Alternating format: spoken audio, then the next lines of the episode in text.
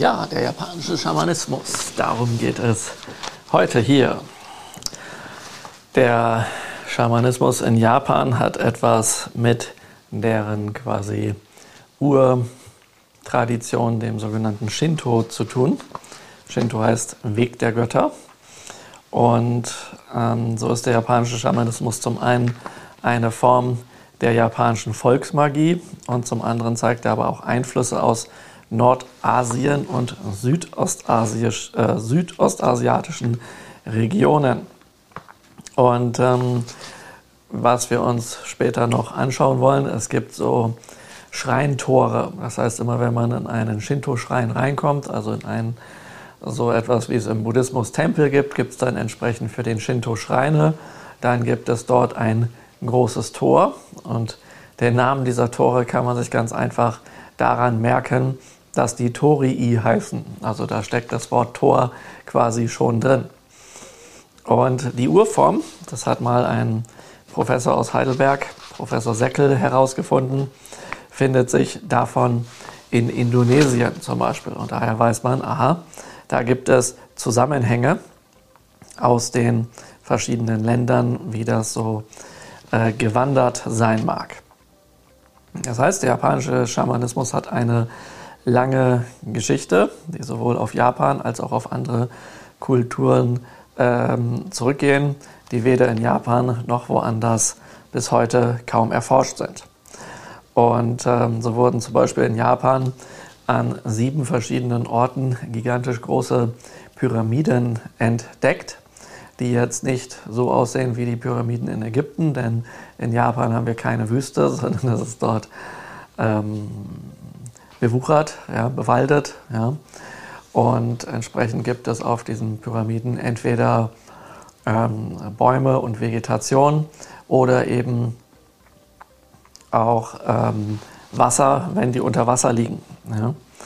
Und in Nordjapan habe ich mal so eine Pyramide ähm, besucht, die am Rande eines Nationalparkes liegt. Der Nationalpark selber ist ein über 8000 Jahre alter Birkenwald, wo Archäologen eine Stadt drunter gefunden haben, die keiner bisher bekannten japanischen Kultur entspricht, aber wo es sich wohl um was ziemlich hochentwickeltes gehandelt haben soll. Und dort gibt es eben auch eine Pyramide, die noch in dem Bereich ist, wo man hin kann. Und äh, die ist so groß, dass ähm, wir erst einmal ja, zehn Minuten mit dem Auto da hochgefahren sind und dann die letzten 200 Meter zu Fuß. Und ähm, da steht auch ein Schild, ein großes, dass hier ein japanischer Archäologe mit seinem Team das ausgiebig erforschen wollte, aber man hat dafür gesorgt, dass sein Bewegungsraum ein wenig eingeschränkt ist, ähm, damit er nicht so viel Quatsch erzählt. Ja, ähm, aber die Bauten sind da. Oder diese Unterwasserpyramiden, die es gibt. Ähm, da sagen manche Forscher einfach, äh, das ist nicht von Menschen gemacht, sondern das hätte die Natur gemacht. Ähm, da gibt es so Treppen und das, was man sonst so in Gebäuden hat, aber das ist einfach alles nur natürlich entstanden und nicht Menschenhand. Interessant ist, dass man eben bis zur Entdeckung vor ein paar Jahren das nicht wusste dass es die dort unter Wasser gibt. Und es gibt dort ähm, in der Gegend, genau an dieser Küste, eine schamanische Tradition, wo die Miniaturpyramiden gebaut haben oder basteln, die sie dann dort ähm, verkaufen. Und die waren dann ganz verdutzt, ähm, dass es genau diese Miniaturpyramiden, die sie dort bauten, dann tatsächlich äh, unter dem Wasser auch noch gibt. Ja, dann erste Aufzeichnungen japanischer äh, schamanischer Praktiken findet man in den Chroniken des Yamato-Hofes des 6. bis 7. Jahrhunderts.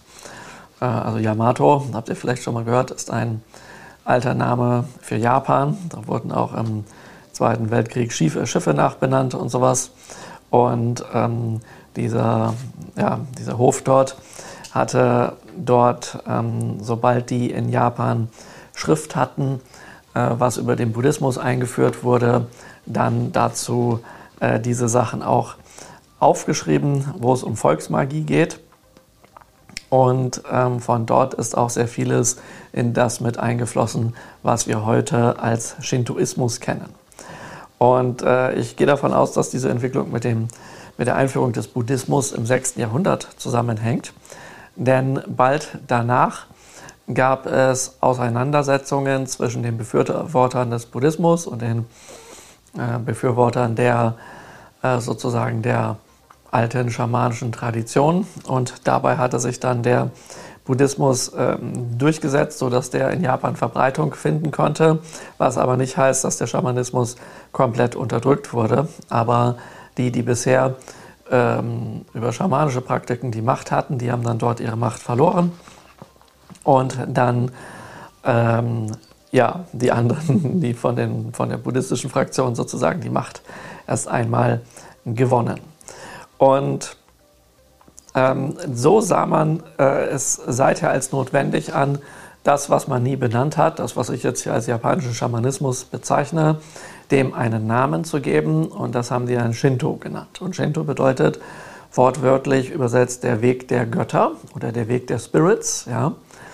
Und äh, Shin ist eben Spirit, heißt auf Japanisch auch Kami. Das sind deren sozusagen deren Naturgeister. Ihr könnt euch das so vorstellen, dass ja, dass es, dass jeder Baum, jeder Fels, jeder Fluss, jeder Stein und so, äh, jedes Meer, dass die davon ausgehen, dass diese von Geistern beseelt sind und dass man diese Geister, diese Kami, diese Spirits, Spirit also gleich Geist, ähm, anrufen kann und mit denen Rituale ähm, durchführen kann. Ja?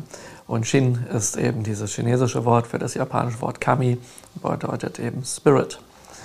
Und aber nicht nur das, das bedeutet auch noch ein bisschen mehr, da kommen wir dann noch drauf.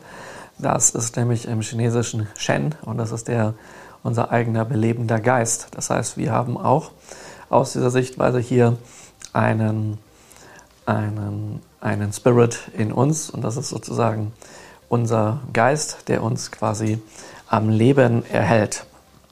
Und dieses To in Shinto, das ist das, was auch ähm, das Schriftzeichen Do ist, zum Beispiel wie Dojo. Das ist die, der Ort oder die Räumlichkeit, in der man trainiert oder der Platz des Weges. Ähm, heißt demnach auch, der Weg ist dein Platz und daraus wurde dann später, der Weg ist das Ziel. Und hier geht es eben um dieses To als Weg oder eben das Dao. Ja, also man sagt einfach der Weg der Götter. Ähm, und, oder der Weg dieser Spirits. Und das bezieht sich aber eben auch auf dieses gesamte Sein, was darum geht.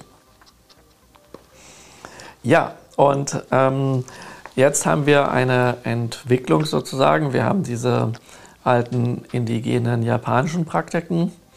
Es gab auch schon vor der Einführung des Buddhismus nach Japan einen regen Kontakt mit Korea und China und es kamen entsprechend immer mal wieder verschiedene kulturelle Aspekte, aber auch spirituelle Traditionen aus Korea und China nach Japan. Deswegen hatten die schon damals einiges an daoistischen Praktiken, auch wenn der Daoismus sich jetzt nicht so festgesetzt hat in Japan wie jetzt der Buddhismus als etwas Eigenständiges. Aber auch in China ist es schon zu einer Vermischung aus Buddhismus und Shin, äh, aus Buddhismus und Daoismus gekommen, was in dieser Kombination dann nach Japan kam. Und äh, davon sind auch wiederum Elemente dann in den Shinto hineingekommen. Und im Laufe der japanischen Geschichte kam es auch dazu, dass es richtige äh, synkretistische äh, Verschmelzungen von Buddhismus und Shinto gab, sodass man bis heute in manchen buddhistischen Tempeln auch einen Shinto-Schrein entdeckt äh, oder in Shinto-Schreinen buddhistische Elemente äh, also findet. Ähm, aber man kann trotzdem erkennen, wann es sich um etwas, also wo, äh, ob es sich eher um was Buddhistisches oder eher etwas Shintoistisches handelt. Ein berühmtes und euch sicherlich auch bekanntes Beispiel ist der Tempel in dem Kurama-Gebirge, der Kurama-Tempel, also der Tempel des Pferdesattels. Kurama bedeutet Pferdesattel. Und dort geht man quasi durch den Wald einen Berg hinauf und diesen ganzen Berg, den man dort hinaufgeht, ist quasi die Tempel- und Schreinlandschaft dieses Tempels. Nun heißt das Tempel, aber es ist etwas Synkretistisches, das heißt genauso viel, wie man dort buddhistische Dinge findet, findet man auch shintoistische oder man findet eigentlich noch mehr Shinto-Schreine und Orte, wo Spirits angerufen werden können und sowas, als die buddhistischen Teile. Und die Shinto-Sachen ist ja eben der japanische Schamanismus, das ist auf dem Weg nach oben überall verteilt, quer im Wald, während die buddhistischen Sachen mehr in den großen, äh, in der großen Haupthalle sind und in den großen Gebäudekomplexen, wobei auch dort in diesem Bereich dann der Gründer des Schamanismus, der, den man Mauson nennt, ähm, ebenso verehrt wird. Ja, ähm, da sieht man das sehr schön, wie das ist, wenn zwei solche spirituellen Traditionen miteinander vereint werden und das nennt man dann Synkretismus.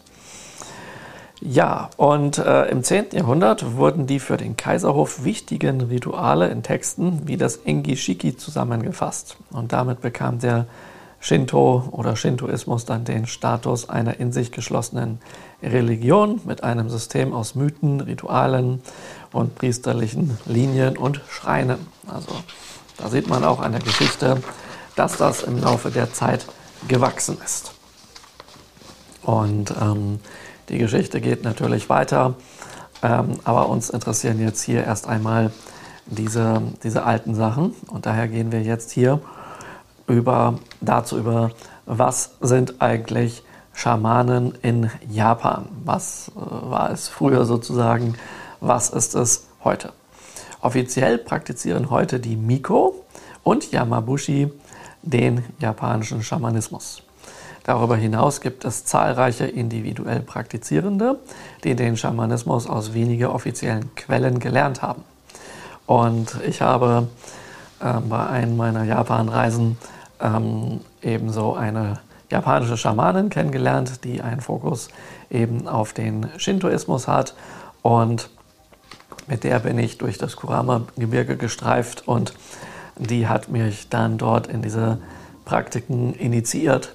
Und da konnte ich einiges lernen, ähm, wie, das, wie das wirklich ist. Und das ist, ähm, da war ich wirklich sehr, sehr froh, weil man kann nicht einfach nach Japan gehen, so wie hier in Deutschland, dass man sagt, so jetzt mache ich mal irgendeinen Yogakurs oder sowas ähm, oder einen Qigong-Kurs oder einen Reiki-Kurs und dann habe ich das und gucke einfach, wo kann ich mich jetzt da anmelden. Also man kann nicht in Japan einfach hingehen und sagen, ich mache jetzt mal einen Shinto-Kurs, denn es gibt einmal die Shinto-Schreine und die wollen einem in aller Regel nichts beibringen. Und dann ist es relativ schwierig, jemanden zu finden, der einen das wirklich beibringt. Und da hatte ich sozusagen das Glück. Das heißt, ich war schon vorher immer Jahrzehnte in Japan und ähm, hatte es relativ schwer, diesen, diesen Zugriff auf einige Sachen zu finden. Aber dann war sozusagen, dann habe ich es geschafft und konnte dort richtig tief hineinschauen, um was es äh, dort geht. Ja, das heißt, es gibt mehr als die Schamanen, die man in den Shinto-Schreinen sieht oder die Yamabushi äh, was das ist, da komme ich gleich noch zu, die durch den Wald laufen. Und ähm, was mich nun fasziniert hat an dieser Sache ist, dass die Praxis, die ich in Japan dann kennengelernt habe vom Shinto, ähm, mit dieser Schamanin dort, dass die sehr an schamanische Praktiken erinnert, die ich aus Afrika oder Südamerika und so kenne. Und ähm, da war ich doch dann echt, echt erstaunt, aber gleichzeitig auch fasziniert, ähm, dass, ähm, dass, dass das solche Ähnlichkeiten hat. Ja? Und ähm, es gibt aber eben auch Unterschiede. Und wenn man jetzt einfach in einen Shinto-Schrein hineingeht, dann äh, sieht man eher die Unterschiede und denkt so, ja, hm, da machen die halt ihre Praktiken, aber wenn man das dann mal näher kennenlernt, wie diese Rituale ablaufen und so weiter, dann sieht man wiederum große Ähnlichkeiten. Das finde ich ganz erstaunlich. Und ähm, in den Shinto-Ritualen oder in den schamanischen Ritualen werden Techniken und Methoden angewandt wie Tanzen in Ekstase, Traumarbeit, Astralreisen, Channeling, Wahrsagen, Heilungen mit der Kraft von Heilsgestalten, also von Spirits, die Herstellung von Kräutermedizin, die außerdem noch mit Aspekten der Kraft der Spirits aufgeladen werden und vieles mehr. Also all das, was es in vielen Kulturen gibt, eben auf diese ganz besondere indigene japanische Weise oder mit den Einflüssen, die irgendwann im Laufe der Zeit dahin gekommen sind. Ja, nun habe ich ja erwähnt, dass die praktizierenden Schamanen Miko sind und Yamabushi. Und Miko sind weibliche Schamaninnen. Diese gehören meist in Shinto-Schreinen an und arbeiten für diese Shinto-Schreine und deren Besucher als quasi ähm, Shinto-Priesterinnen. Und dort gibt es zwei Arten von Miko.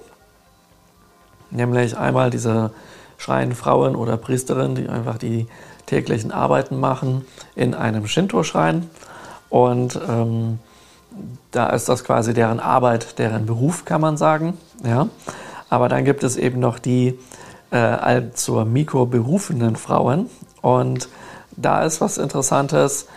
Hm, die haben nicht unbedingt den Plan, jetzt dort beruflich irgendwie zu arbeiten oder sowas, sondern die, äh, denen begegnet im Traum oder die begegnen im Traum einem Shinto-Spirit, der eine ganz eindeutige Botschaft hinterlässt, ähm, dass man von nun an von diesem Spirit auserwählt wurde und entsprechend diesen Weg dieser Priesterin gehen soll. Und die andere Variante besteht darin, dass man meist relativ unerwartet von einem solchen Spirit bestiegen wird. Das klingt hier etwas selten, seltsam, ist aber der Ausdruck. Das heißt, der Spirit kommt in einen hinein. Das heißt auf Japanisch äh, Kamigakari. Das heißt, man wird von einem äh, Spirit sozusagen gefangen und eingenommen für eine Weile. Dann hat er die Kontrolle über den Körper, Geist, Seele und alles. Und wenn der dann, und dann macht man manchmal ganz merkwürdige Dinge, und wenn der dann wieder weg ist, dann bleibt eine Verbindung zu diesem Spirit zurück und in der Regel irgendwelchen übernatürlichen Fähigkeiten der Naturbegabung. Und danach fängt dann eine äh, ist das nicht so, dass sie dann schon alles können und eine, keine Ausbildung mehr brauchen, sondern danach ähm, können die dann nicht anders als diesen Weg der Mikro zu gehen und äh, unterziehen sich dann entsprechend einer Ausbildung, wo sie sehr, sehr viel lernen und was auch ein ziemlich hartes Training ist. Und dort werden sie dann sozusagen zu einem Channel-Medium ausgebildet, wo sie das darauf spezialisiert sind, Spirits durch sich sprechen zu lassen. Und das gilt besonders für Frauen. Also wenn Frauen Schamaninnen oder Priesterinnen werden, dann haben sie diese große Gabe, dass sie Botschaften aus der astralen geistigen Welt und von den Spirits eben empfangen und aussprechen können. Ja, und nun gibt es aber auch ähm, männliche Shinto-Priester und die heißen Geki. Und ähm, die sehen jetzt natürlich ähnlich aus. Sie tragen sowohl die Miko als auch die Geki tragen ein Gewand, wobei die Frauen in der Regel einen ähm, roten Rock und ein weißes Oberteil tragen und die männlichen Priester, die Geki heißen, die äh, tragen ein gesamt weißes Gewand in aller Regel. Und ähm, die werden auf ganz, ganz ähnliche Weise ausgebildet. Allerdings ist dort nicht so ein großer Fokus. Wenn es um die Männer in Japan geht und die etwas Schamanisches praktizieren, sind eher die Yamabushi bekannt. Und das sind Bergasketen, die sich in die Berge und Wälder Japans begeben, äh, um dort mit Hilfe von asketischen Praktiken übersinnliche Fähigkeiten der Naturbegabung zu erlangen und zu trainieren. Und ähm, Yamabushi bedeutet auf Deutsch, das ist einer, der sich in den Bergen verbirgt. Manche übersetzen das auch etwas anders. Sie sagen, das ist einer, der sich in die Berge legt, weil dieses eine ähm, dieses Wort Bushi, was da drin ist, das hat jetzt nichts mit äh, Kriegern von Samurai zu tun, sondern äh, das ist ein Verb, das kommt von einem Verb und das kann eben verbergen, aber auch sich hinlegen bedeuten. Und ich denke eher, dass es einer ist, der sich in den Bergen verbirgt, weil er eben in die Berge geht, dort an entlegene Orte geht, wo er möglichst nicht gesehen werden möchte, um dann seine Praxis durchzuführen. Und ich selber renne auch sehr gerne durch die Wälder und das tue ich nicht nur in Deutschland, das habe ich dann auch in Japan gemacht.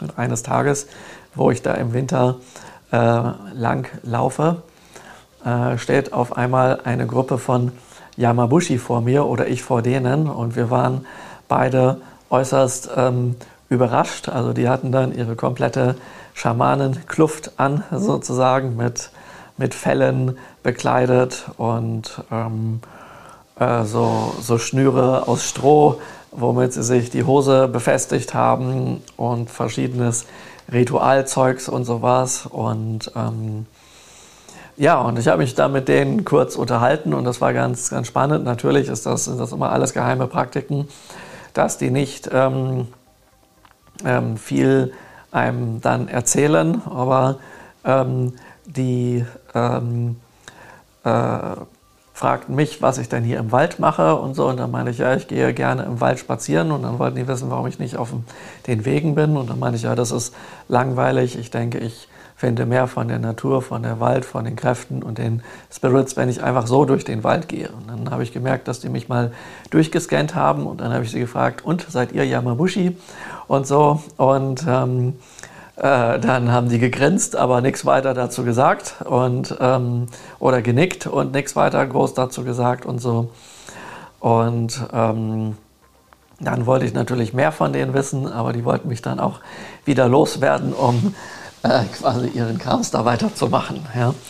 Und dann sind die auch äh, von dannen gezogen. Auf jeden Fall war das eine, eine sehr äh, interessante Erfahrung und die waren erst auch am Anfang verlegen, weil Japaner gehen nicht davon aus, dass Ausländer unbedingt sonderlich gut Japanisch oder überhaupt Japanisch können und waren dann überrascht, dass ich Japanisch konnte und waren dann umso mehr verlegen, wie sie mich dann jetzt wieder loswerden können, weil wenn einer kein Japanisch spricht, dann kann man einfach abhauen. Und das war für die dann nicht ganz so einfach möglich. Naja, also das sind diese Yamabushi. Und diese wurden erst in der Heian-Periode, also in der Zeit zwischen 774 bis 1095, äh, dem Shugendo zugeordnet. Ja. Und bin gerade am Überlegen, ob da nicht ein Tippfehler ist bei den Jahreszahlen. Das muss ich nochmal nachschauen. Ähm, aber es gibt da auch mehrere äh, Zuordnungen, wann das war. Aber in jedem Fall war es in dieser Zeit. Äh, also in diesen Jahrhunderten, die hier angegeben sind. Und äh, das heißt, Yamabushi gibt es schon sehr lange, aber dass sie zum sogenannten Shugendo gehören, ähm, äh, ist erst dort sozusagen entstanden. Jetzt fragt ihr euch natürlich, was ist Shugendo? Ja, Shugendo ist sozusagen ähm, der Weg oder das Dao der japanischen ähm, Bergasketen Yamabushi. Also das ist sozusagen die Methode, die ein Yamabushi praktiziert, nennt man Shugendo. Und Shugendo bedeutet wörtlich übersetzt sozusagen der Weg ähm, des, äh, der praktizierenden Zauberer oder sowas in der Art. Ja? Ähm, oder der asketischen Zauberer und sowas. Ja? So in der Art. Und ähm, das ist quasi ein, ein ganzes äh, System, wo es natürlich auch verschiedene Stile gibt. Aber die sind sozusagen sowas wie, könnte man sagen, wie Gilden zugeordnet. Und anstelle nur als Medium zu fungieren, holen die Yamabushi die Spirits in ihren Körper hinein und lassen diese durch sich wirken. Und ihre Spezialgebiete sind Heilung, Exorzismus und Astralreisen. Und da sehen wir jetzt hier diesen großen Unterschied zwischen den äh, weiblichen Schamaninnen, die besonders auf das ähm, Channeling spezialisiert sind und dann natürlich auch noch diverse rituelle andere Sachen machen, wie jetzt das Herstellen von Talisman und, und, und, und, und.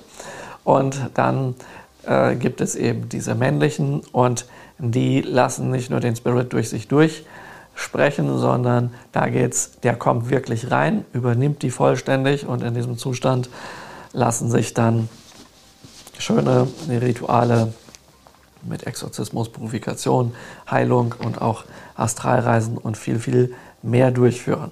Ja?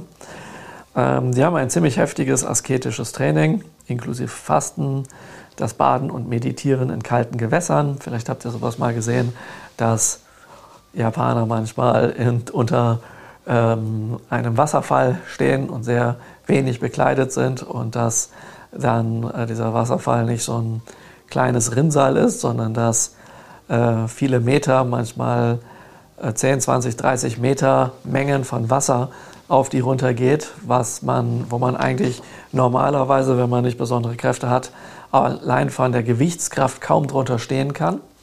Und äh, zusätzlich ist das Wasser nicht das wärmste im Gebirge. Und man sieht das auch, während es daneben Eiszapfen und sowas gibt. Und das scheint denen nichts auszumachen, weil zu diesen Praktiken eben auch gehören, dass sie eine, ein, ja, ein inneres Feuer in sich kultivieren können.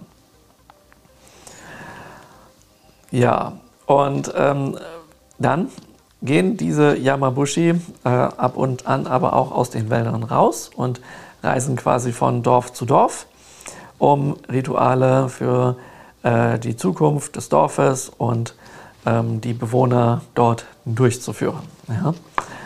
Ähm, das heißt, ähm, dann weiß man, oh ja, die Schamanen kommen und dann sind alle ganz fröhlich und sowas. Ja? Und äh, dann rennen die da alle hin und freuen sich, dass sie dort einen Segen bekommen und dass sie dann gemeinsam feiern und Feste machen äh, und solche Sachen. Ja?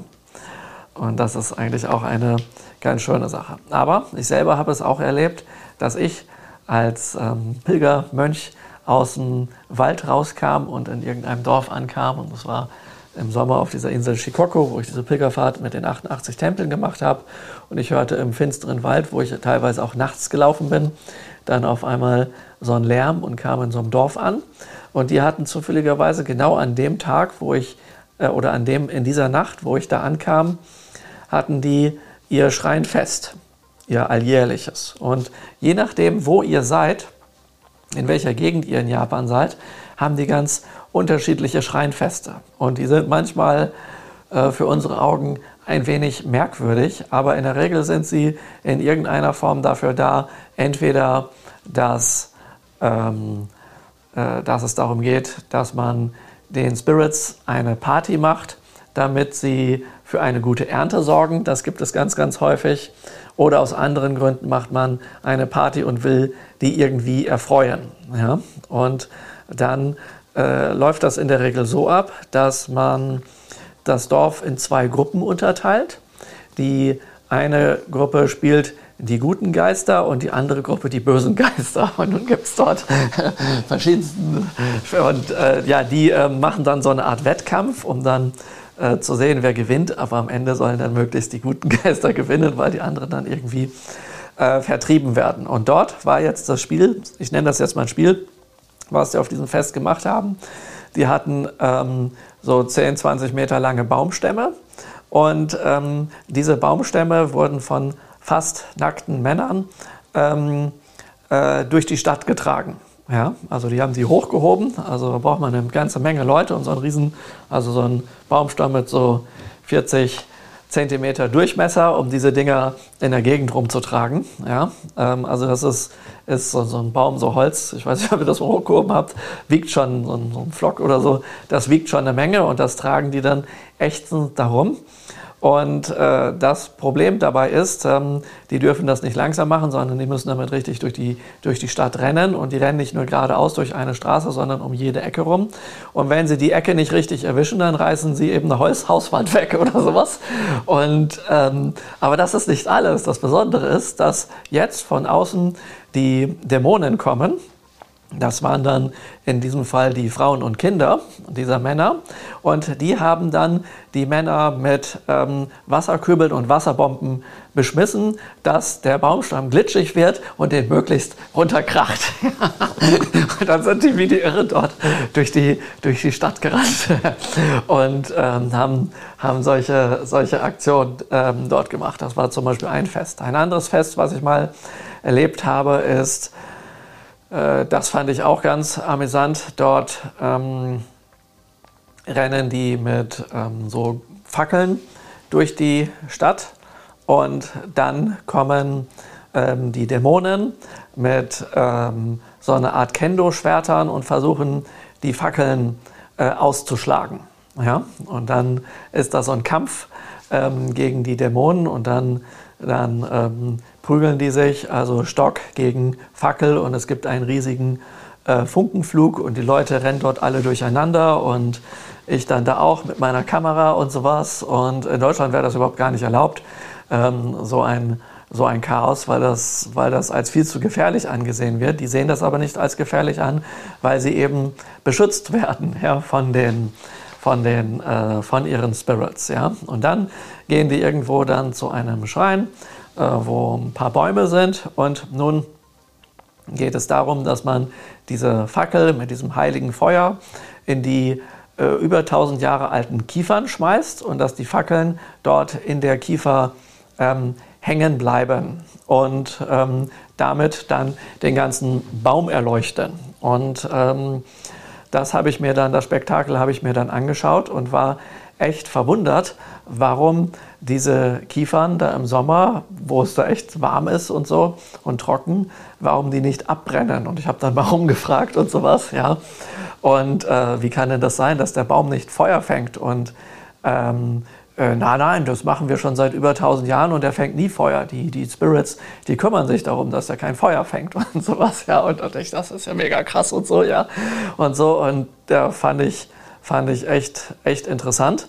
Aber später habe ich dann rausgefunden, dass der Schrein äh, zwei Tage vorher äh, vom Zugang gesperrt wird und die ganze Zeit von der Feuerwehr mit Wasser bespritzt wird, dass er schön nass ist. Und das, das wusste ich natürlich nicht da im Dunkeln, dann, als, sie das, als sie das gemacht haben, damit äh, eben der heilige Baum nicht abfackelt und solche Sachen. Ja, sowas sowas äh, gibt es auch. Oder was auch vorkommt, das sogenannte Omikoshi.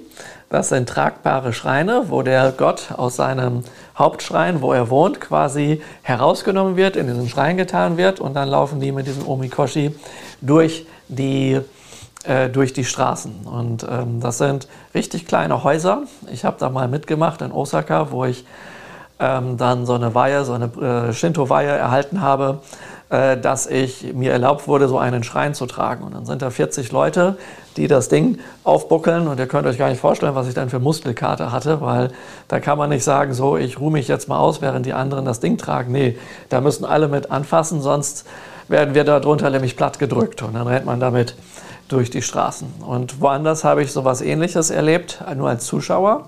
Und da gab es dann zusätzlich noch den Gag, dass das nicht nur von Leuten getragen wird, sondern dass oben auf dem Dach irgendwelche Tänzer drauf sind.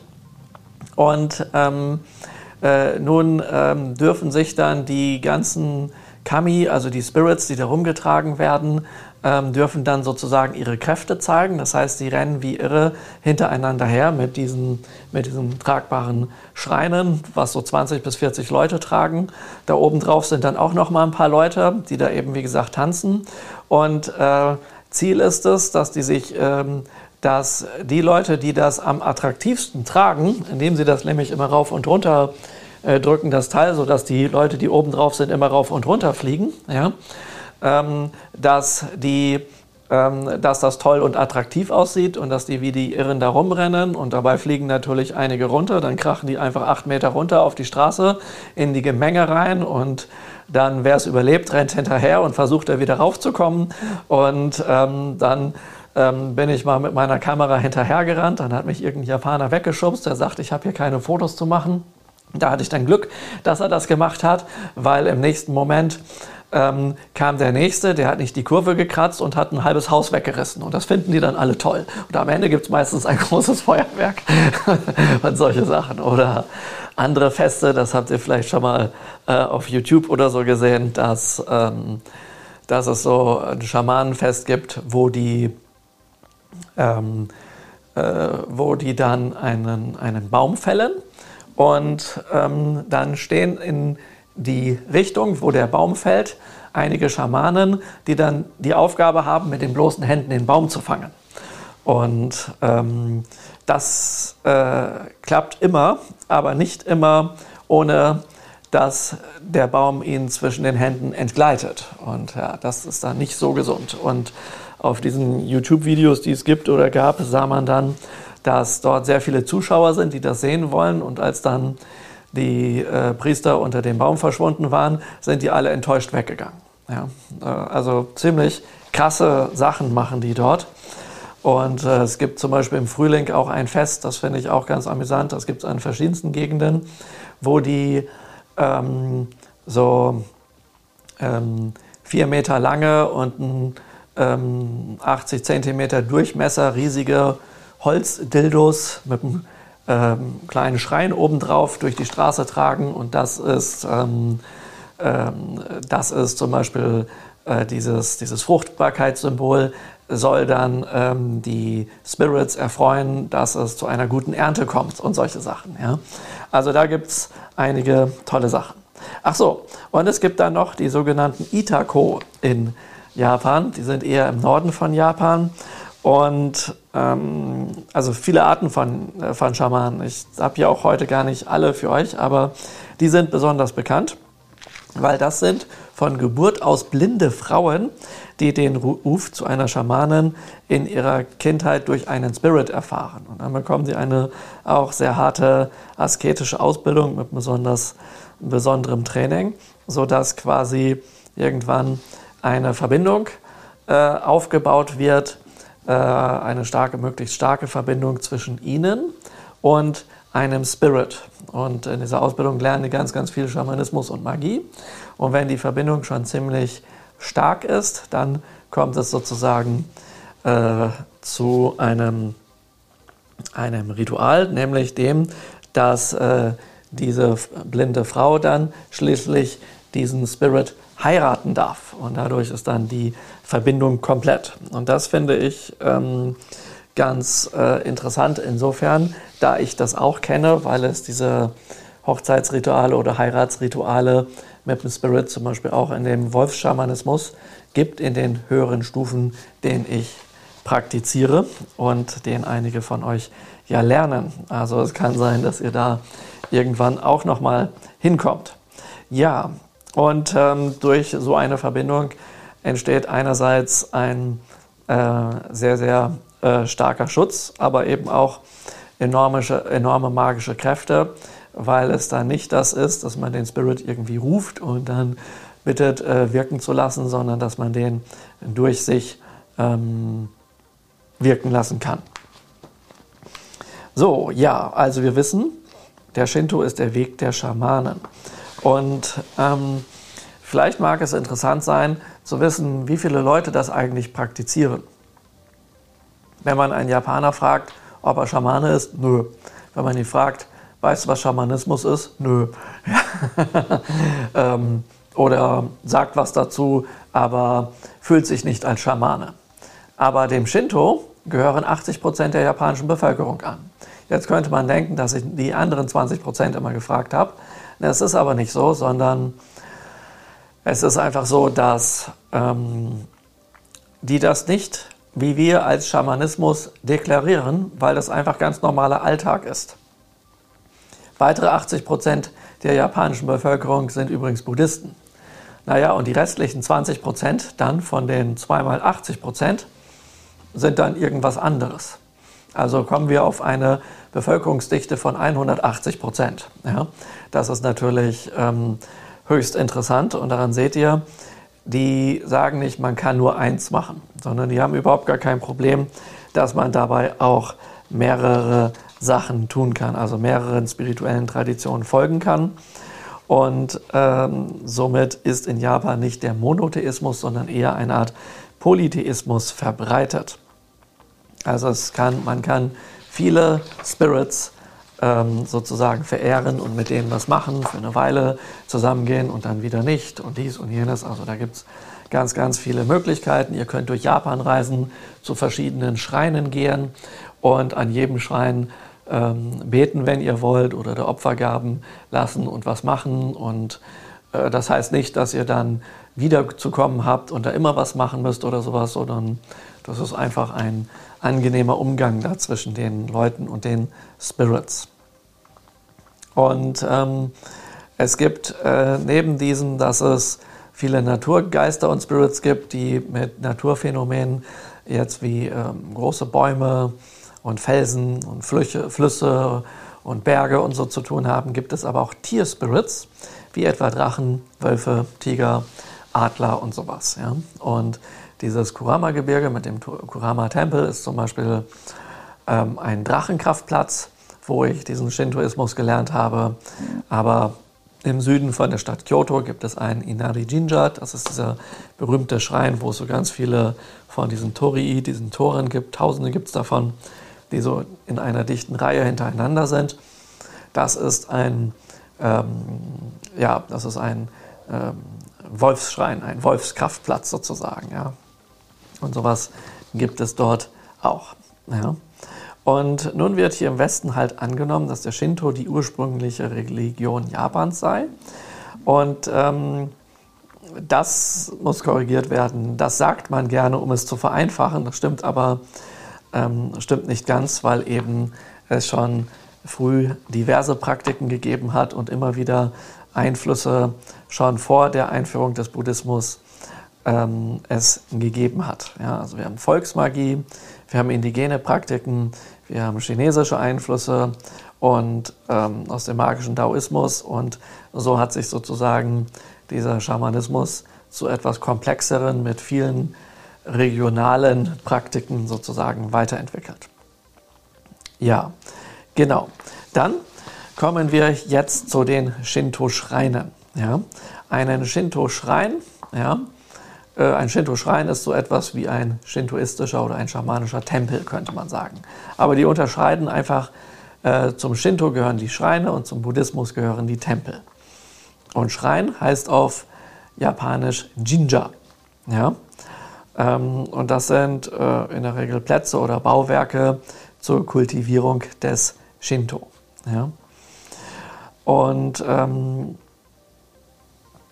Genau. Und dabei gibt es meistens einen Fokus auf ausgewählte Kami, so wie es im Buddhismus in einem Tempel einen Fokus auf ausgewählte Buddhas gibt, zum Beispiel ein Medizin-Buddha-Tempel oder ein Dainichi-Noda-Tempel oder ein Fudo-Tempel. So gibt es hier, was diese japanischen Shinto-Spirits, die Kami anbelangt, gibt es dort eben auch ähm, ähm, äh, werden auch bestimmte verehrt. Wobei nicht immer ganz genau klar ist, wer dort verehrt wird, weil das nicht immer ersichtlich ist. Also entweder man weiß das oder man weiß das nicht. Aber manchmal gibt es dann auch irgendwo so eine kleine Tafel, wo man das sehen kann, wo das sozusagen, äh, ja, wo das ähm, angeschrieben steht. Ja? Und wenn man dann eine gewisse Feinfühligkeit hat mit der Zeit, dann kann man auch das quasi äh, erfühlen, also wenn man eine Feinfühligkeit hat und erfühlen, ähm, was, da, was da für ein Spirit ist oder ob ein Spirit gerade anwesend oder ist oder nicht. Und die Präsenz eines Spirits heißt auf Japanisch interessanterweise Reiki. Und das sind genau die gleichen Schriftzeichen wie ähm, die Schriftzeichen der Reiki-Heilmethode, was ja spirituelle Lebensenergie heißt. Das heißt, diese Präsenz ist quasi die Energie, die man spürt. Und dort wird der Begründer der Reiki-Heilmethode sich wohl überlegt haben, ja, da ähm, ähm, ähm, diese Kraft, die er gespürt hat, ist so etwas in dieser Art. Und ähm, Jetzt brauchen diese Schreine eine besondere Pflege, weil es ja diverse Arten von Geistern gibt und deswegen gibt es dort immer ganz viel äh, Purifikation und es werden dort Opfergaben hingebracht, sodass Gläubige dort auch zum Beten und Überreichen von Opfergaben hinkommen können, um ihre Wünsche von den Kami erfüllt zu bekommen oder die Zukunft vorhergesagt zu bekommen äh, oder um ähm, eine Heilung zu bekommen. Und da gibt es dann ganz, ganz viele Möglichkeiten. Wenn man in einen Shinto-Schrein geht oder so einen besucht, dann gibt es dort die sogenannten Koma Inu. Und das Koma Inu, dieser Begriff bedeutet Löwenhund. Das sind die Wächter, die vor dem Eingang stehen und aufeinander zuschauen. Oft werden die auch als Inu Shishi bezeichnet. Das ist quasi Koma Inu nur andersrum geschrieben mit einer anderen Aussprache. Also Inu heißt Hund Ihr seht hier bei Koma Inu habt ihr Inu drin und bei Inu Shishi habt ihr auch In, Inu und Shishi sind eben Löwen. Also es gibt Löwenhunde und Hundelöwen. Ja? Äh, beide Variationen. Und die sehen eben aus wie so eine Mischung aus Löwe und Hund. Und die sind die Wächter. Die sitzen sich gegenüber auf einem Schau äh, Steinpodest und einer hat den Mund geöffnet und der andere hat ihn geschlossen und damit symbolisieren sie die Silben A. Also der eine sagt A und der andere sagt Um. Ja, und daraus wird dann Ahum. Und je nach Schrein können diese Wächter aber auch unterschiedliche Tierformen annehmen. Zum Beispiel in Fushimi, das ist der Wolf, weil das ein Wolfsschrein ist. Ja. Dieser wird allerdings eher mit dem beliebten Fuchs verglichen, obwohl ein Fuchs in Japan etwas anderes bedeutet als der Name des Spirits hier und ein Fuchs in Japan auch anders aussieht. Und deswegen ist diese Idee mit dem Fuchs, vermute ich, dass das Fuchsschreine sind, eher aus dem Westen gekommen. Irgendeiner hat mal gefragt, was ist denn das für ein Tier?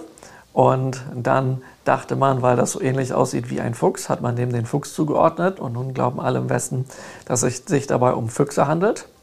Und mal, ja, manche Japaner glauben das auch, weil ähm, die auch nicht genau wissen, wie sie das erklären sollen. Aber die, das Wort für Fuchs ist ein anderes als wie dieser Spirit. Dieser Spirit hier, dieser Wolf-Spirit heißt hier Inari und Fuchs heißt Kitsune. Also das ist schon ein bisschen unterschiedlich. Und man verwechselt das auch deswegen mit dem Fuchs, weil diese Torii, diese Tore, die es dort gibt, ähm, eben alle dieses Orange haben wie ein Fuchs. Und wenn man sich jetzt den, die, äh, den japanischen Wolf, also diese japanische Wolfsrasse anschaut, dann sieht das aus wie ein ähm, ähm, überdimensional großer Fuchs, der eine Mischung aus einem Fuchs und einem Hund ist. Und dadurch ist, ähm, ist dieser Irrtum, denke ich, entstanden.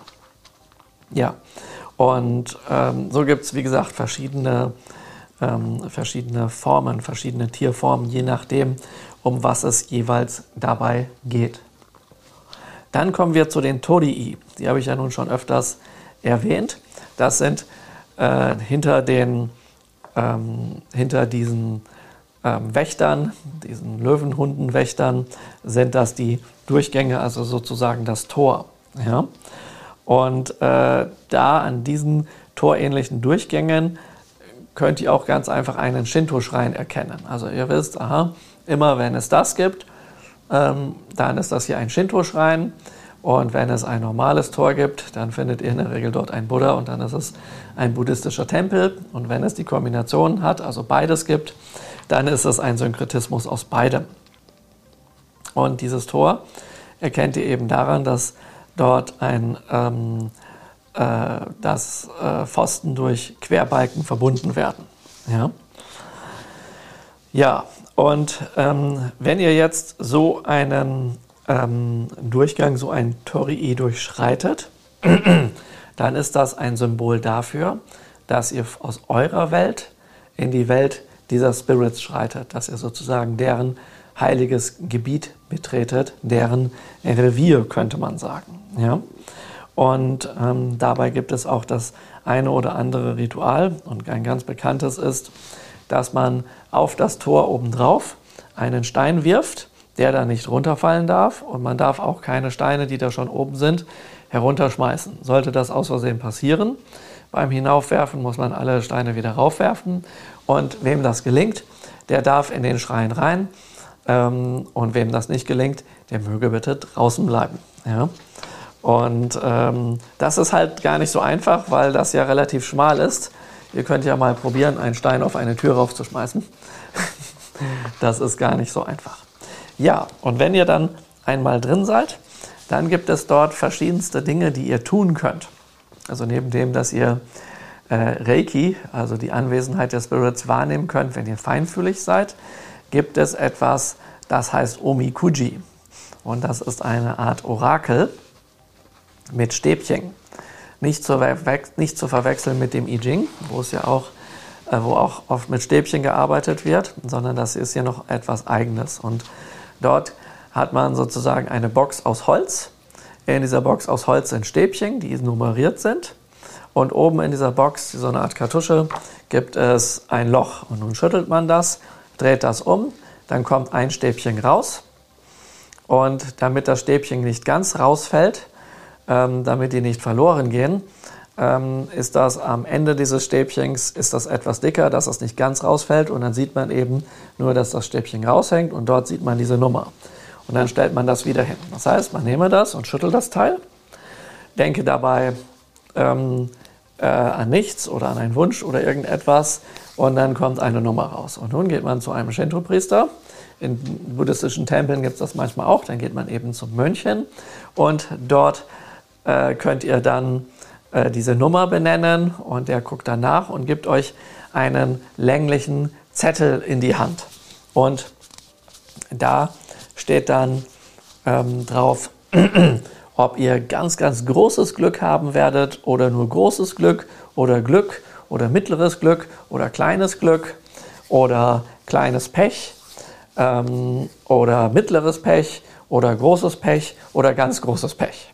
So, und toll ist natürlich, wenn ähm, ihr kleines Glück und aufwärts habt, sozusagen. Ja? Und unangenehm ist es, wenn ihr kleines Pech und aufwärts in die andere Richtung habt, ja, bis zum großen Pech sozusagen. Und dann ist auch dort genau drin beschrieben. Also wenn ihr großes Pech oder großes Glück habt, dann werden alle Lebensbereiche beschrieben, äh, auf welche Art und Weise ihr Glück oder Pech habt. Aber wenn ihr zum Beispiel kleines Glück habt, dann heißt das, ihr habt in einigen Bereichen nur ein bisschen Glück und vielleicht auch ein bisschen Pech. Ja? Und das wird dann genau beschrieben, in welchen Bereichen das ist. Das heißt, ihr wisst für verschiedenste Lebensbereiche, wie zum Beispiel Gesundheit und Liebe und äh, Erfolg oder Schule mit Noten oder Uni oder sowas und verschiedene andere Bereiche ähm, oder Jobsuche oder oder oder was es da alles gibt, wisst ihr dann ganz genau, ähm, wie es jetzt um euch steht. Und wenn man jetzt ähm, sich darüber freut, dass man ein großes Glück hat, dann nimmt man diesen Zettel mit und die Japaner tun den dann in ihr Portemonnaie. Und wenn man ein bisschen mehr über Schamanismus weiß, dann macht man damit auch ein bisschen mehr. Das machen wir dann äh, später bei der Praxis. Oder ähm, man hat eben ähm, eine Art Form von Pech und dieses Pech möchte man natürlich nicht, dass sich das manifestieren wird, weil das, was auf den Zetteln steht, ist nicht das, was jetzt ist, sondern das, was in der Zukunft kommt. Und damit sich das nicht manifestiert, macht man das einfach so, dass dann an ein ähm, Gitter oder an einen Baum diese Zettel dran gebunden werden. Also es sind ja so längliche Zettel und die knickt man dann so, dass so ein länglicher Streifen entsteht.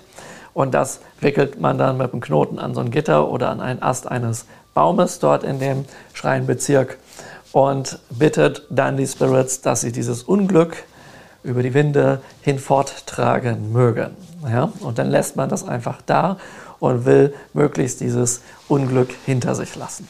Und wenn man diesbezüglich dann auch wieder schlauer ist, dann weiß man natürlich als Schamane, dass man dann noch, äh, also wenn man etwas mehr ist als nur ein Laie dort, dass man auch ein bisschen mehr machen kann und dann entsprechende Rituale machen kann, um das äh, mögliche Pech oder Unglück wegzuwünschen oder eben, wenn man was Gutes gezogen hat in diesem Orakel, sich das Gute herbeizuwünschen, wie man das eben mit schamanischen Praktiken verstärken kann. Ja? Genau. Und ähm, damit man jetzt quasi in so einem Shinto-Schrein dann beten kann, geht man nun zu der Haupthalle ähm, wo der Spirit drin wohnt. Und das ist meistens ein kleines Haus. Und vor diesem Haus, achso, und da kann man auch nicht reingehen oder nicht großartig reingehen, sondern in der Regel bleibt man draußen. Man sieht die Spirits, die da drin sind, in der Regel nicht in menschlicher Form, sondern irgendetwas, wo man nicht viel von versteht sozusagen. Ja, da könnte zum Beispiel ein Spiegel drin sein oder irgendwas anderes. Oder man sieht einfach gar nichts, ja, weil die sich nicht so zur Schau stellen lassen wie die Buddhas jetzt zum Beispiel. Aber trotzdem möchte man ja mit dem kommunizieren und dafür gibt es dann ein Suzu. Und Suzu ist eine Glocke und diese Glocke hängt dann ähm, hier äh, sozusagen an einem Seil, an einem oberen Teil dieses Seiles und da geht man dann hin Und dann nimmt man dieses Seil und schlackert das hin und her. Und dann gibt es oben eben dieses Glockengeschepper. Und damit kündigt man sich an, dass man jetzt ähm, da ist, um zu dem Spirit ähm, zu beten und ihn um was zu bitten oder um ihm eine Opfergabe zu bringen und so etwas. Das ist dann sozusagen wie so ein fester Altar, dieser kleine Hauptschrein dort. Und ähm, dann ruft man den Spirit entsprechend mit dieser Glocke an. Ja, und nachdem man das gemacht hat, kann man dann natürlich auch noch in dem kleinen Schreinshop vorbeigehen, wenn es den gibt. Und dort bekommt man sogenannte Omamori. Und das sind vom Priester, der Priesterin und den Spirits gesegnete Talismane oder Amulette, äh, die man mit sich tragen kann. Die gibt es in verschiedensten Größen und in unterschiedlichsten Formen und äh, ja, betreffen alle Bereiche des Lebens wie Schutz, Glück, Erfolg, Heilung, Liebe finden und, und, und, und, und. Also da gibt es äh, viele, viele, viele Möglichkeiten und das können kleine Sachen sein, die ihr euch an den Schlüsselanhänger tut, die ihr ins Auto reinhängt, ähm, die ihr euch ans Handy, aufs Handy draufklebt oder da gibt es auch Sachen, das sieht man hier eher selten, dass irgendeine so Bommel ans Handy mit dran gemacht wird oder sowas. Ähm, ins Portemonnaie kann das kommen und äh, im Haus aufgehangen werden, an die Wand geklebt werden, auf den Altar gestellt werden oder, oder, oder. Also da gibt es ganz, ganz viel diesbezüglich. Und ähm, das ist dann natürlich schlau, sich so etwas im Zusammenhang zu besorgen mit dem Omikuji, also dem Orakel, was man gemacht hat, dass man sagt, oh ja, da hieß es, dass ähm, äh, jetzt das Glück mir nicht so beschert ist, also will ich jetzt mal glückeinladende äh, Omamori äh, besorgen und dergleichen. Ja? Und wenn man das jetzt äh, vergleicht mit einer das Glück einzuladenden geheimen Methode, dann ähm, ist das natürlich für Japaner besonders interessant, weil die sehr gerne das Glück einladen. Jetzt haben wir, habe ich ja schon einige Male erwähnt, die Kami. Das sind die Spirits im Shinto. Ja? Ähm, das ist eine recht überschaubare Zahl in Japan. Das sind nämlich so etwa 8 Millionen Spirits, von denen da gesprochen wird. Und ähm, damit ist gemeint, dass es sich hier um eine unvorstellbar große Menge von Spirits handelt und nicht exakt 8 Millionen. Also wenn ihr sagt, ich gehe jetzt nach Japan und ich will jeden einmal kennenlernen, sind es höchstwahrscheinlich mehr. und äh, da seht ihr, das ist nicht ein festgelegter Pantheon, das sind jetzt die und die und die Spirits und die sind jetzt fest und die werden immer dann angebetet und beschworen und die tauchen ab und an auf, sondern das sind sehr wirklich viele. Und es kann entsprechend sein, dass, oder es ist so, dass einige mehrfach in verschiedenen Schreien verehrt werden, aber einige tauchen einfach nur ein einziges Mal auf. Besonders bekannt ist unter denen die große Sonnengöttin Amaterasu, äh, die in dem Hauptschrein in Ise äh, verehrt wird, oder der Wolf im Inari Jinja oder der Drache im Kurama Tempelschrein. Ja. In seltenen Fällen kommt es vor, dass Menschen nach ihrem Ableben zu einem Spirit werden um dann in einen Schrein verehrt zu werden. Das dafür bekannteste Beispiel ist der Toshogu in Nikko. Ja? Ähm, also dort hat ein, äh, hat ein Shogun, äh, Tokugawa Ieyasu, ein, zu seinen Lebzeiten einen riesigen Schrein aufbauen lassen, wo er eingeschreint ist und wo er dann entsprechend äh, weiterlebt. Und äh, ich habe jetzt äh, neulich ähm, in einer äh, Zeitung gelesen, da ist jetzt in Japan das, dass deren Premierminister Suga am Abdanken ist, der ziemlich unbeliebt ist wegen den Olympischen Spielen und dieser Corona-Politik und vielen anderen Sachen auch. Und ähm, nun ähm, ist die große Frage, wer wird als nächstes sozusagen der Chef da in Japan. Und ähm, da gibt es äh, auch unter denen, die in Frage kommen könnten, zwei, zwei, Frauen. Und eine ist als besonders starke Frau in Japan bekannt, die regelmäßig, wenn nicht sogar ähm, täglich zu einem Schrein, dem Yasukuni-Schrein in Tokio geht, wo ähm, die Gefallenen vom Zweiten Weltkrieg verehrt werden. Das heißt, dann kann man sich ähm, denken, wenn man dort äh, regelmäßig hingeht und den Opfergaben gibt, äh, wofür die zuständig sein können. Also so etwas ähm, gibt es auch, aber das muss jetzt nicht immer was, was Negatives bedeuten. Also es gibt ja diverse ähm, Menschen, die zu Spirits geworden sind, wie zum Beispiel der Mönch Kukai. Das hat er ja auch angekündigt. Das ist ja zwar Buddhismus, aber dieses Phänomen ähm, gibt es öfters. Oder noch bekannter, Amida Buddha war mal ein Mensch, der Medizin Buddha war mal ein Mensch.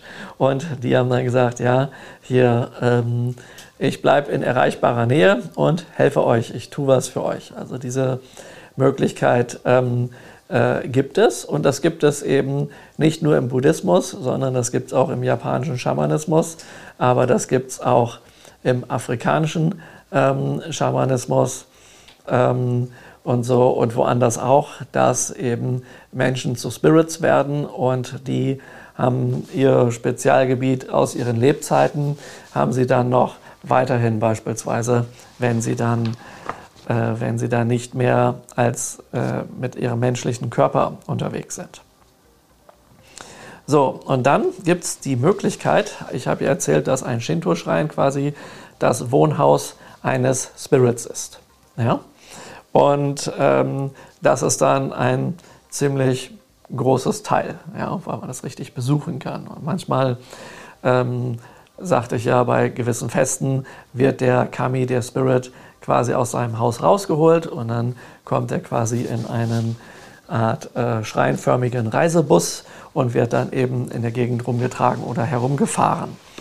Und ähm, ja, und äh, gleichzeitig ist es eben möglich, nicht nur Behausungen für die zu machen, sondern eben, dass sie auch von Artefakten bewohnt werden, also dass sie Artefakte bewohnen. Und so könnte ein Spirit in einem Spiegel wohnen oder in einem Schwert wohnen. Ja?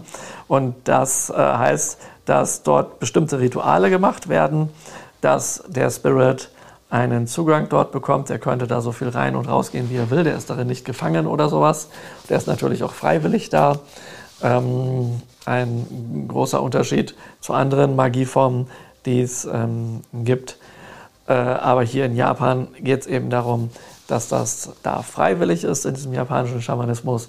Und ähm, dann hat zum Beispiel der Besitzer eines Schwertes, eines Samurai, der ein Schwert hat, wo zum Beispiel jetzt ein Drache drin wohnt äh, oder ein Wolf drin wohnt oder sowas, ja, der hat dann ähm, die Möglichkeit, mit dem zu kommunizieren und bekommt dann über dieses Artefakt, über dieses äh, Schwert dann zum Beispiel besondere magische Fähigkeiten, ähm, sodass daraus ein magisches Schwert wird, dass man damit zum Beispiel Rituale machen kann, aber dass man damit auch auf bestimmte Weise kämpfen kann. Sowas ist dann zum Beispiel äh, ist dann auch möglich.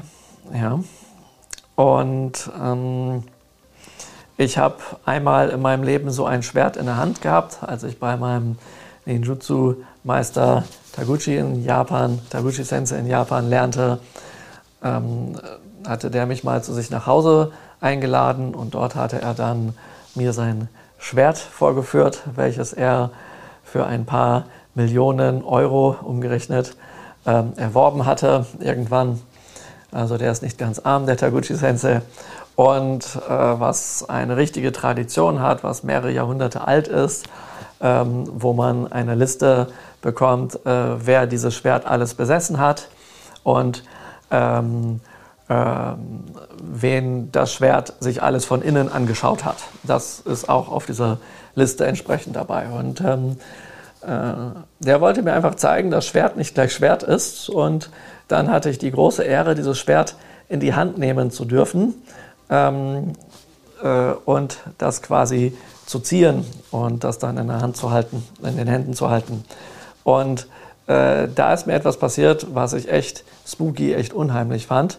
In dem Moment, wo ich das greife mit beiden Händen, war das so, als würde ein Schloss zugehen und als würde sich irgendwie eine unsichtbare Lederschnur um meine Handgelenke wickeln, sodass ich das nicht mehr loslassen kann. Und dann gab es irgendwie sowas wie einen Zug nach vorne und das wollte sich bewegen und hat mich quasi mitgerissen.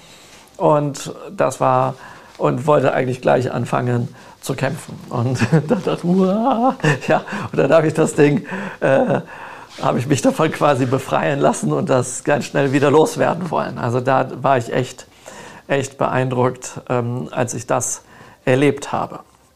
Jetzt sagte ich ja, die Kami äh, sind die Spirits und äh, Kami in chinesischer oder sino-japanischer Aussprache ist Shin. In chinesischer Aussprache ist das Shen und das ist der sogenannte belebende Geist. Ja? Das heißt, die Kami ist die äh, japanische Aussprache für Spirit und Geist und jedes japanische Wort hat ja gleichzeitig immer noch eine oder mehrere chinesische Aussprachen und dadurch entstehen ganz viele Wortspiele, womit die dann in Japan auch wieder Magie betreiben. Und dieses Chinesisch klingt eben nicht so wie modernes äh, Chinesisch, also dieses sino-japanische Chinesisch klingt nicht wie modernes, weil sich die Sprache in China weiterentwickelt hat, seit die Japaner das übernommen haben. Und in Japan hat sich die Aussprache natürlich auch weiterentwickelt. Deswegen ist das dadurch so ein bisschen auseinandergegangen. Aber Shin und Shen äh, klingt natürlich schon noch relativ ähnlich. Ja? Und ähm, das ist eben aus dem Daoismus der Begriff für den belebenden Geist oder einen lebendigen Geist. Es ist auch der Geist im Unterschied zum physischen Körper. Wenn wir von etwas begeistert sind, ja, spricht dieser lebendige Geist durch uns. Das sieht man dann richtig, unsere Begeisterung in unseren Augen, dass sie anfangen zu glänzen, dass wir richtig aufblühen oder sowas. Ja. Also wir haben dann eine andere Strahlkraft. Nicht gemeint ist damit die Psyche, denn dafür gibt es in, im Japanischen ein anderes Wort namens Seishin. Shen ist der reine Geist, der sich gleichzeitig vom alltäglichen Bewusstsein unterscheidet. Shen ist etwas ganz ähnliches wie das spirituelle Herz. Shin. Ja, also Shen und Shin ist hier nicht das gleiche mit der gleichen Aussprache im Buddhismus. Also Shen ist, wie gesagt, ein japanisches Wort. Shin ist, gibt es mit dieser Aussprache sowohl im Chinesischen als auch im Japanischen. Aber wenn wir Shen japanisch aussprechen, ist es auch Shin. Ja? Also mal ist es zwei verschiedene Zeichen, gleiche Aussprache. Und da gibt es entsprechend ganz viele Wortspiele und manchmal ist auch, wenn man Japanisch spricht oder Chinesisch spricht, nicht ganz klar, ähm, was meint denn der jetzt? Und dann machen die was Einfaches im Japanischen, dann sagen die, das ist zum Beispiel das Shin von Shinto und dann weiß jeder, ah, Shinto kenne ich, das ist der Weg der Götter, also heißt das Spirit. Ja? Und die Chinesen machen das dann ganz einfach so, die halten dann ihre Hand hoch und malen das entsprechende Schriftzeichen äh, in die Handaura und da soll das dann der Gesprächspartner sehen können. Ja? Und wenn dann eben ein Chinese, das haben mir Leute erzählt, die in China waren, ähm, einen Chinesen, auf, also ein Ausländer fragt einen Chinesen und der Ausländer, der Chinese weiß natürlich, dass der Ausländer höchstwahrscheinlich kein äh, Chinesisch kann, dann machen die Chinesen manchmal so sich so ein bisschen lustig über den Ausländer und schreiben das so in die Hand rein, äh, genau in dem Wissen, dass der es sowieso nicht verstehen wird.